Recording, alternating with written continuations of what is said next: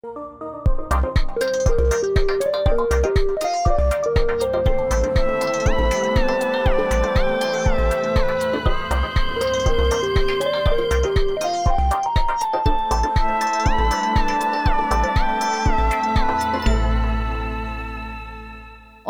e bem-vindos a mais um episódio do podcast Ecológica. Hoje, aqui num sítio muito especial, estamos aqui num especial Wanderlust. Uh, estamos na Madeira, no Funchal, com público, portanto, tenho aqui pessoas maravilhosas à minha frente. E depois de uma manhã super, super intensa e muito boa, com a tua aula de yoga Manu e com uma meditação linda pela Ruth Caldeira, que eu também vou entrevistar aqui, e por isso estou mesmo muito, muito contente por poder fazer este podcast aqui ao vivo. Então, o meu convidado de hoje é o Manu Rodrigues, uh, que quem está aqui já conheceu hoje de manhã, mas o Manu é professor de yoga há muito tempo, estudou com vários professores de renome internacional, viveu na Califórnia e uh, estudámos juntos. estudámos juntos.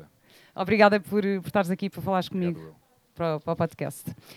Entretanto, Manu, nós estivemos ontem a fazer, ontem não, na quinta-feira fizemos uma aula em Porto Santo de Silent Yoga, portanto com os fones, e tu disseste-me que nós estudámos na escola juntos. No entanto, eu não me lembro e o Manu também não se lembra. Uh, mas isto foi há mais de 20 anos, portanto foi, foi do décimo ao décimo segundo, provavelmente. Exatamente. E a pergunta que eu tenho para te fazer é: quem era o Manu desses tempos e quem é o Manu de agora?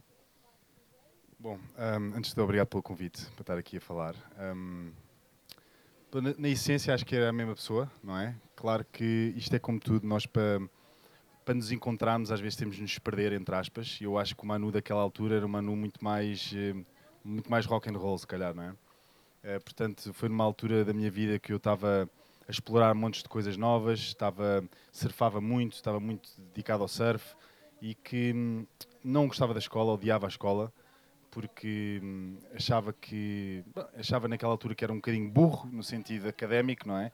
E também que não me integrava naquele sistema de ensino e portanto o que eu gostava era estar na natureza e, e pronto, e do décimo ao décimo segundo realmente bastante festa, bastante exploração, era um bocadinho mais wild no sentido que às vezes saía de casa quinta-feira e voltava domingo e pronto, andava assim um bocado wild. Mas ainda gostas de festa ou ainda não? Ou já não? Uh, se gosto, gosto de uma festa mais controlada. Sim, gosto de uma festa mais controlada. Porque é importante também mantermos, mantermos a ver esse equilíbrio, não é? Ou seja, nem. Sim. Eh, Sim. Tu há bocado estavas aqui na tua talk, uh, nós tivemos aqui uma talk antes de começar este podcast e o Manu estava aqui a partilhar a sua experiência e a dizer que houve uma altura em que eras muito rígido em relação à tua prática de yoga. Um, e que depois isso mudou um bocadinho, também porque perdeste, estavas a perder um outro lado da vida social e, de, e tudo isso. E hoje em dia sentes-te equilibrado nesses, Sim, nesses dois sou, pontos? sou equilibrado. Eu, claro que tenho, tenho as minhas aulas para dar e tenho que estar focado, não posso, estar, não posso apanhar uma badeira e no dia seguinte ir, ir dar aulas, nem faço isso já porque saio do meu centro, mas vou montes de vezes ir à noite, particularmente ao samba, que eu e a minha mulher adoramos, e, e fazemos, fazemos uma vida social bastante, bastante boa até. Engraçado, sabes que eu estou a estudar psicologia positiva agora e a base da psicologia positiva é um método que se chama SPIRE e que tem a ver com uh, as, as, cinco coisas na nossa vida para saber se estamos equilibrados ou não. Então é o lado espiritual, que é spiritual, physical, o P, o I de intellectual, o, o R de relational e o E de emotional. Então, se estivermos nestas cinco áreas da nossa vida uh, equilibrados, é assim que vamos conseguir encontrar a felicidade. Uh, e eu achei super interessante estares a partilhar aquilo há bocadinho, de também quando é tudo demasiado dogmático, que acabas por também perder o prazer e a felicidade nisso. Sim, é, eu, eu, costumo sempre dizer uma coisa, que os, os, os, métodos, seja de yoga ou outro método qualquer, podem realmente ser a solução para o caminho, para chegarmos a algum sítio, portanto escolhemos o método correto, é muito importante se quisermos ir uh, do Funchal a outro sítio, temos que apanhar a estrada certa. Dá para ir por outras estradas, mas se quisermos ir mais rápido, vamos pela uh, estrada certa. Mas também que os métodos podem ser a maior armadilha que nós, um, ehm, que nós podemos cair quando se tornam dogmáticos, quando se tornam moralistas. Então acho que é sempre perceber quando é que o método nos está a servir ou quando é que estamos encurralados pelo método. Eu acho que isso é sempre muito importante ver. No entanto, tu, na tua escola, tens um, um, método que é teu, não é? Que é o Precision and Flow. O que é que é esse método que tu não gostas de chamar método? É, quer dizer, é, é um método, tem metodologia de ensino. Portanto, eh, como eu disse, eu, quando era mais novo, hum, não me sentia academicamente eh, capaz de fazer as coisas e então hum, eu comecei a dar aulas de yoga por acidente, não é? E uma das coisas, que, e foi nos Estados Unidos, e uma das coisas que me aconteceu foi que eu tive que começar a, a falar à frente de pessoas. Então, para me proteger um bocadinho, eu comecei a estudar uh, metodologia de ensino, foi uma coisa chamada os Toastmasters, que é public speaking, é falar à frente de pessoas e técnicas para isso. Então, estudei muito a, a maneira como eu conseguia um, comunicar melhor e me proteger um bocadinho da minha, não sei se era insegurança ou medo de falar à frente das pessoas. Portanto, eu desenvolvi todo um, um, método que ajuda os meus professores a também se sentirem confortáveis, a saberem dar indicações, por exemplo, uma aula sem terem que demonstrar, um, montes de técnicas para eles se protegerem, para realmente, quando ensinam, uh, poderem se sentir seguros e poderem dar o melhor deles. Isso é uma parte, não é? A metodologia de ensino. E depois também todo o conceito por trás de, do, do que, é que, nós, que é que nós queremos entregar às, às pessoas. Eu não gosto muito de chamar método, porque não gosto que as pessoas caiam naquela, naquela ideia que é uma coisa rígida e estática, porque não é. Eu acho que tudo na vida que está vivo está em movimento e, e tem que ser adaptado. Aliás, nós vimos os grandes professores de yoga e percebemos que ao longo de vários anos, a não ser que tivessem uma, um método mais rígido, foram sempre mudando. Por exemplo, do, o exemplo do Iyengar, nós começamos a ver o princípio do Iyengar e o fim do Iyengar. Ele passou por muitas fases radicalmente diferentes. E, e, então... Quais foram essas fases? Para quem, por acaso, não sei muito bem a história, se puderes partilhar aqui um bocadinho. O Iyengar é um bocado profunda, quer dizer... Um, Bom, o Ainger era, era, uma pessoa doente, não é? Que, que, que até lhe, não lhe foi dado muito, muitos anos de vida e ele começou a praticar yoga com o seu professor, que era o Krishna Mancharya, foi ali um marco também na, na, na, no yoga moderno. Um, bem, eu vou dizer as coisas como, ela, como, elas são. Ele, no fundo, foi, foi mesmo, quer dizer, ele, ele, ele sofreu de bullying do, do, do, do Krishna Mancharya, ele era extremamente maltratado pelo Krishna Mancharya. E uma longa história curta, depois, se quiserem, até posso dar um livro que é, que é interessante para, para, para lerem isto mas uh, ele conseguiu se escapar das mãos de Krishna Mancharya porque foi posto num sítio a ensinar, porque Krishna Mancharya não queria ir lá, então mandou. E era um sítio, por acaso, que as pessoas eram um bocadinho mais intelectuais e um uma, uma, classe social mais alta. Então ele teve que fazer, uh, teve que tentar se apresentar de uma forma mais, uh, mais evoluída. Então começou a desenvolver toda uma prática de yoga, que começou com bastante alinhamento. Ele, ele, quando fazia as aulas com o Krishna Mancharya, eram aulas bastante dinâmicas não é? Bastante rápidas. Depois começou a desenvolver o método de alinhamento, a usar props, que são os blocos, os, os, os cintos, essas coisas todas. E depois começou, a prática dele começou a mudar muito. Passado uns anos ele fazia uma postura de 20 minutos e por aí fora, porque a idade também muda e as coisas mudam, não é? As pessoas não podem estar... Eu não posso praticar da mesma maneira que praticava quando tinha 20 anos, agora pratico de uma forma diferente também. Uh, então é isto, a vida vai mudando e nós temos que ir adaptando uh, a prática à vida. E, e, a grande diferença, às vezes, destas filosofias mais modernas é que a prática uh, adapta-se à vida versus a nossa vida se adaptar à prática. Okay? Portanto, eu acho que isso é a grande diferença. É, eu achei super bonito também na tua prática tu dizeres comecem simples, comecem simples. E, e, a parte, ou seja, essa parte da simplicidade, às vezes nós queremos complicar imenso e ah, quero, quero chegar a uma postura super complicada ou quero uh, chegar mais longe. E na verdade, a simplicidade, na simplicidade é que está o, o ganho e a beleza também. É, com certeza. Eu acho que, por exemplo, que é que me interessa dar uma técnica de respiração um, complexa se as pessoas não sabem o básico da respiração? A direção da respiração, como é que a respiração funciona, isso é, isso é, isso é a primeira coisa que tem que se ensinar. Uh, há muitas posturas básicas, que eu chamo as posturas mestres. Se nós percebemos aquelas posturas e desenvolvemos bem aquelas posturas, as outras também aparecem por acréscimo. Hum. E depois há posturas que não são para toda a gente. Não é? Há, há, posturas que não são para toda a gente, há exercícios de meditação ou de pranayama que não são para toda a gente. Portanto, eu acho que temos que ter sempre esse cuidado e é esse cuidado que eu tento, pelo menos na minha escola, uh, de, incluir aos professores. É, tem que ter essa sensibilidade, que nem toda a gente é igual, e dar espaço, opções, dar espaço para as pessoas poderem realmente uh, praticar de uma forma expansiva.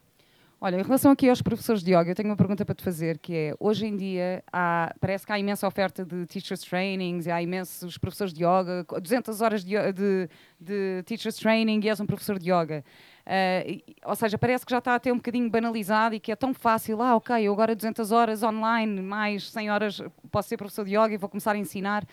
Um, qual é a tua opinião em relação a isto? O que é que, o que, é que define, define um bom professor de yoga e, e ou, ou, um bom curso ou um bom, um, um bom treinamento de, para um bom professor? Vou, vou, responder isso assim de uma forma um bocadinho audaz. Portanto, eu acho que o que define um bom professor de yoga é realmente o professor de yoga que está lá todos os dias para os alunos deles. Ou seja, às vezes as pessoas dizem: Ah, ele é um grande professor. Onde é que vive? No Canadá. Hum. E como é que se faz aulas com ele? Não faz. Isso não é um grande professor de yoga, isso é um professor conhecido que vive no Canadá. Mas talvez haja um professor aqui no Funchal que está todos os dias lá, prepara-se para a aula, dá o seu melhor e esse é o melhor professor do mundo para aquele aluno. Ou seja, claro que há uma banalização, claro que as pessoas um, começam, fazem um curso e começam a ensinar, claro que há pessoas a mais, só que na minha opinião nunca vejo as coisas assim, porque, quer dizer, primeiro eu, eu não gosto de comparações, acho que, acho que comparações é perder um bocadinho o ponto, mas depois, para além disso, eu acho que cada pessoa tem coisas diferentes para dar e, e mesmo as pessoas que estão a começar vão sempre também fazer a ponte para pessoas que já estão cá há, mais tempo. Portanto, um, e outra coisa que eu vou dizer aqui em relação a isso é isto também é uma moda. Porque ser professor de yoga não é nada fácil, particularmente quando nós estamos presentes, porque uma coisa é ser o professor de yoga, projeção ali no palco, ah, mas no dia a dia as pessoas trazem montes de problemas para as aulas. Eu sou uma pessoa que abro o meu telefone a toda a gente, as pessoas mandam-me mensagens regularmente, eu respondo, eu quero estar lá para os meus alunos. Isso dá trabalho, é tipo filhos. E então um, uma, há uma taxa gigante, por exemplo, de burnout nos professores de yoga, porque não têm a estrutura energética e física para conseguirem dar montes de aulas e aguentarem a carga energética das pessoas. Portanto, um, é uma experiência que as pessoas estão a passar e que eu acho que, há, que vai filtrar muito com o tempo. É, é, é engraçado, estavas a dizer, não, são como filhos, são como filhos, mas tu agora tens mesmo um filho. e o que é que, que ensinamentos, quais foram, ou quais estão a ser os maiores ensinamentos que te, que te está a trazer esta experiência da, da parentalidade? Bom, por acaso estava a falar com a Inês hoje de manhã sobre isto e eu acho que, o, ser pai é no fundo a maior desconstrução de que existe, não é? Às vezes perdemos um bocadinho a dignidade, mas também esta identificação muito rígida que nós temos com nós próprios. Às vezes temos que abdicar montes de coisas nossas para podermos uh, acomodar um filho. E então eu, eu, vejo às vezes tipo como uma prática espiritual. Às vezes nós temos que desconstruir um bocadinho o nosso, a nossa estrutura de ego, uh, no sentido de, de, daquilo que nós achamos que nós somos, não é? para podermos acomodar outra pessoa e, e, eu já aprendi montes de coisas com o meu filho. E, aliás, isto é a velha história daquele monge que está no, no, ele é do mosteiro, ele é o melhor a meditar, é o melhor a praticar, ele é o melhor aluno. E ele um dia sai para a cidade, irrita-se com uma pessoa e andam os dois ao murro. Ou seja, naquele momento ele caiu daquele patamar tão alto para perceber que a prática dele ainda estava cá em baixo. Ou seja, acho que os filhos nos ensinam isso. Hum o ego, tu tocaste aí num, num, num ponto, o ego é necessariamente mau para nós? É assim, uh, eu vou falar da, da, minha perspectiva de filosofia, que é a filosofia tântrica de Kashmir Shaivism, e, por exemplo, nos, na, nos princípios de realidade, que são 36, que basicamente são 36 palavras que simplificam todo o universo, uma delas é Hamkara, que é ego. E ego não é bom nem mau, ego é uma estrutura que nós montamos, não é? Que serve um propósito. Porque se nós não tivermos a nossa estrutura de ego, não somos funcionais neste plano. Portanto, o ego serve para, para a nossa funcionalidade. E como tudo, nós podemos nos perder nessa identificação, não é? Ou então podemos utilizá-la como ferramenta. Portanto, o ego não é uma coisa necessariamente má. O ego, nós é que associamos a uma coisa má, como o karma. O ego é simplesmente uma ferramenta do universo para servir, para servir o ciclo do universo, basicamente.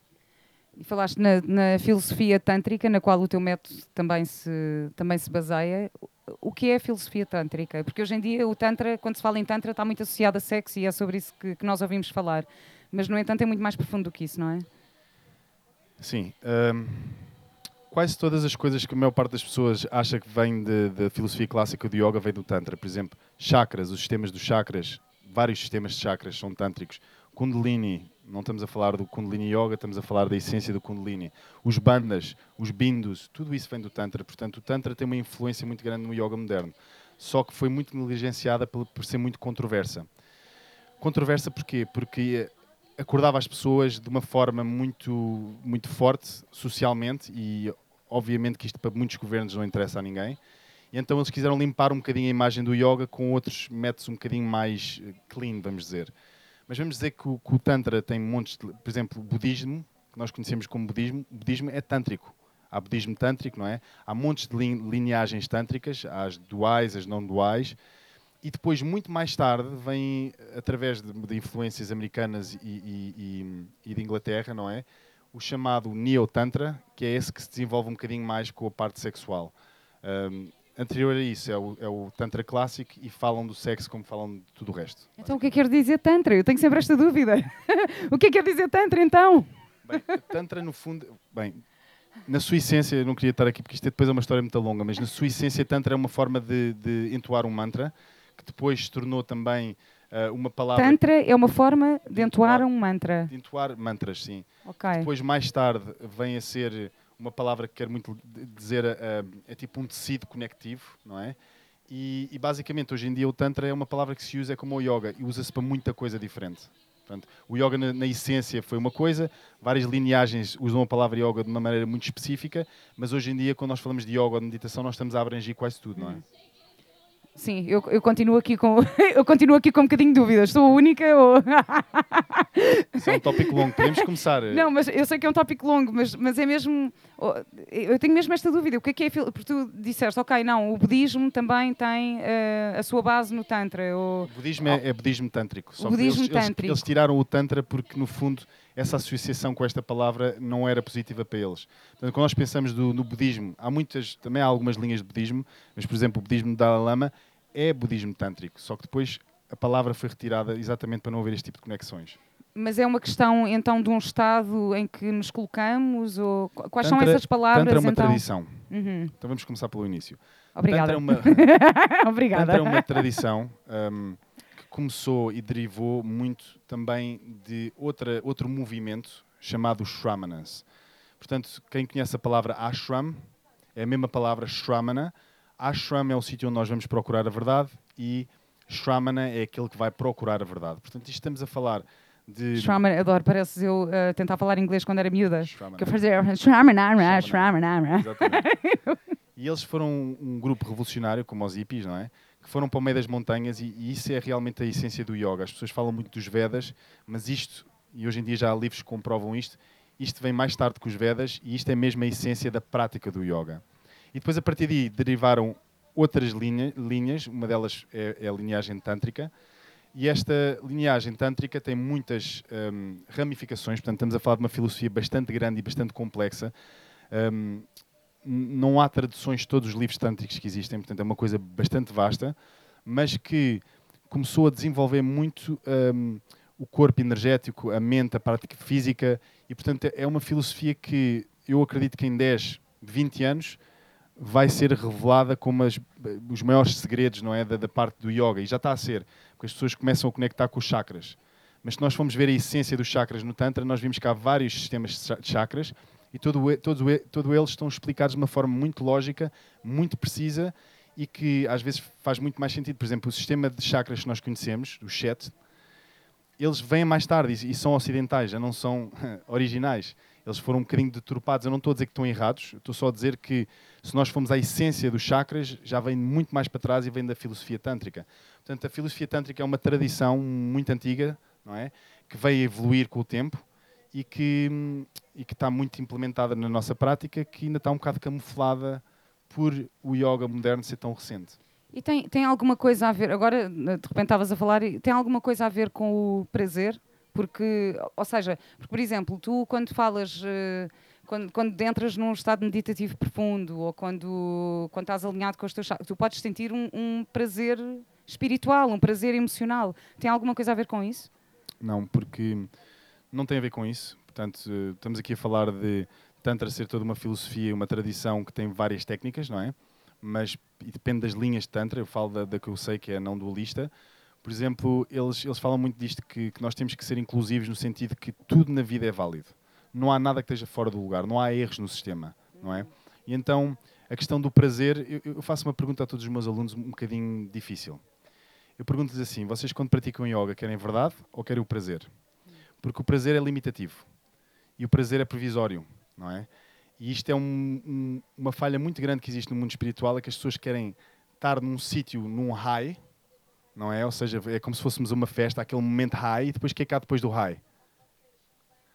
Há um colapso. Então, o que eles dizem exatamente em relação a isto é que temos de ter muito cuidado com estes highs e que tudo na vida, excluindo nada, é válido e deve ser uh, visto como prático. Ou seja, a verdade traz prazer, a verdade traz também momentos mais difíceis, mas se nós estivermos conectados com a verdade, nós estamos em evolução, nós estamos a praticar.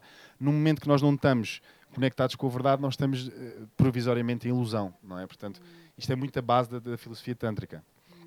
Obrigada, Manu. Eu costumo, um, eu faço sempre aquela pergunta no final do podcast que é qual é a tua ecológica de vida. Ainda não te vou fazer já, já vou fazer daqui a bocadinho, mas eu costumo dizer que a minha ecológica de vida é viver em verdade, por isso estou mesmo, estou-me a relacionar muito com aquilo que estás a dizer. Olha, queria voltar também aqui um bocadinho às tuas bases, porque tu também tens bases de artes marciais, certo? Do jiu-jitsu. Sim, sou, sim sou, sou faixa preta de jiu-jitsu brasileiro. O que é, que é o jiu-jitsu? Porque, sei lá, eu tenho alguma ideia do karatê, do judo e não sei o quê, mas o jiu-jitsu, na verdade, eu não sei bem qual é a diferença entre as outras, Bom, entre isso e as outras só, artes marciais. Só porque eu acho que é curioso que o jiu-jitsu começou na Índia, era, era feito por, por monges que iam a, a, a, mosteiros e eram roubados às vezes, eles só tinham aquele dinheiro para, para os estudos deles, então eles desenvolveram uma arte, que é uma arte suave, que consegue imobilizar o adversário e defenderem-se dos adversários para conseguirem chegar aos mosteiros.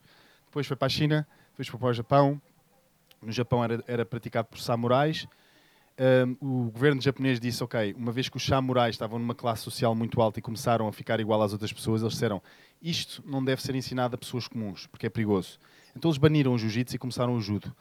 E então foi, uma, foi alguns japoneses que foram fazer eh, negócios ao Brasil e, em troca dos negócios que foram feitos, eles, eles ensinaram aos filhos deste, destes businessmen o jiu-jitsu, que depois foi reinventado como jiu-jitsu brasileiro, que é uma arte marcial luta que, que é baseada em imobilização, controle do corpo do adversário, estrangulamentos e todas, todo o tipo de, de chaves de qualquer articulação do corpo. Mas é mais perigoso do que o judo, por exemplo? É diferente. Basicamente, o jiu-jitsu em pé é igual ao judo, não é? Depois no chão tem as suas diferenças. O judo é, é olímpico, é diferente. Hum. O jiu-jitsu está muito mais virado para ser das artes marciais mais eficientes em luta. Hum. Luta de rua ou luta, luta no geral. E quais foram as maiores aprendizagens que tu tiraste do jiu-jitsu? Bom, eu acho que hum, o jiu-jitsu e o judo, o jiu-jitsu e o yoga andam muito mão dadas. Os, os, os fundadores do jiu-jitsu, eles punham as pernas atrás da cabeça e lutavam em pé. Eles eram, faziam yoga todos os dias. Um, portanto, por acaso, Como é que é? Punham as pernas por trás da cabeça e eu estava. Não, é que agora tive uma imagem tipo de um. Pode-se ver, podem ver o Car... Se escreverem Carlos Gracie, ele era uma pessoa bastante bastante uma filosofia muito profunda e era um yoga, ele praticava yoga todos os dias. Ou seja, eu quando, quando eu comecei a praticar jiu-jitsu mais tarde, mas eu fui sempre abraçado de braços abertos pelo, pela comunidade do jiu-jitsu e ensino hoje aulas dentro da minha academia de jiu-jitsu de yoga. Uh, e há uma ponte muito grande. Eu não vejo assim tanta diferença, só no sentido que às vezes as pessoas acham que aquilo é violento. Eu acho uma coisa, o jiu-jitsu ensinou-me uma coisa muito, muito boa, que é um, não escapar daquilo que está a acontecer, da verdade. Nós vemos, eu sou faixa preta de jiu-jitsu e toda a gente quer arrancar a cabeça, entre aspas, não é? E portanto, eu posso arranjar de desculpas para não ir treinar, posso dizer que o meu joelho dói, posso dizer isto e aquilo, e na verdade uh, não é por aí. Eu acho que tenho que ir, tenho que chegar lá, tenho que conseguir, de certa forma, abdicar do meu ego. Há, tenho 40 anos, estou a lutar com pessoas de 20 anos, às vezes eles ganham-me e são com faixas uh, inferiores a mim, portanto, desconstrói muito o meu ego também e claro que me desenvolve muito a minha confiança e, e é, um, é, um, desporto extremamente complexo intelectualmente, sim. E, e, na verdade, muitas vezes na nossa vida, o maior combate é connosco próprios. E é mesmo. Hum. Portanto, a, a, luta é mesmo com nós próprios. Depois, o adversário é uma ferramenta, no fundo. Qual foi o maior combate que tiveste na tua vida contigo próprio e como é que o superaste? O maior combate? Eu tive vários. Um Pá, eu não sei, eu acho que desde, desde, desde que me lembro de ser vivo que, que gosto de confrontações comigo próprio, gosto de, de me desafiar. Assim, o maior deles todos, eu acho que foi muito esta questão da escola, de conseguir perceber porque é que eu tinha tanta dificuldade com a escola e tanta dificuldade a integrar-me na escola e conseguir também fazer a, a, a viragem disso por vários eventos diferentes que me fizeram ver que, ok, eh, ser inteligente não é só ser bom academicamente, há outras formas de inteligência, há a inteligência emocional, há a inteligência espiritual, há a inteligência física e há uma palavra em sânscrito que é adhikara. Adhikara quer dizer o quê? O nosso sítio de competência. E eles dizem muito isto, que é, se nós formos bons na parte física, por que não desenvolver a parte física bastante?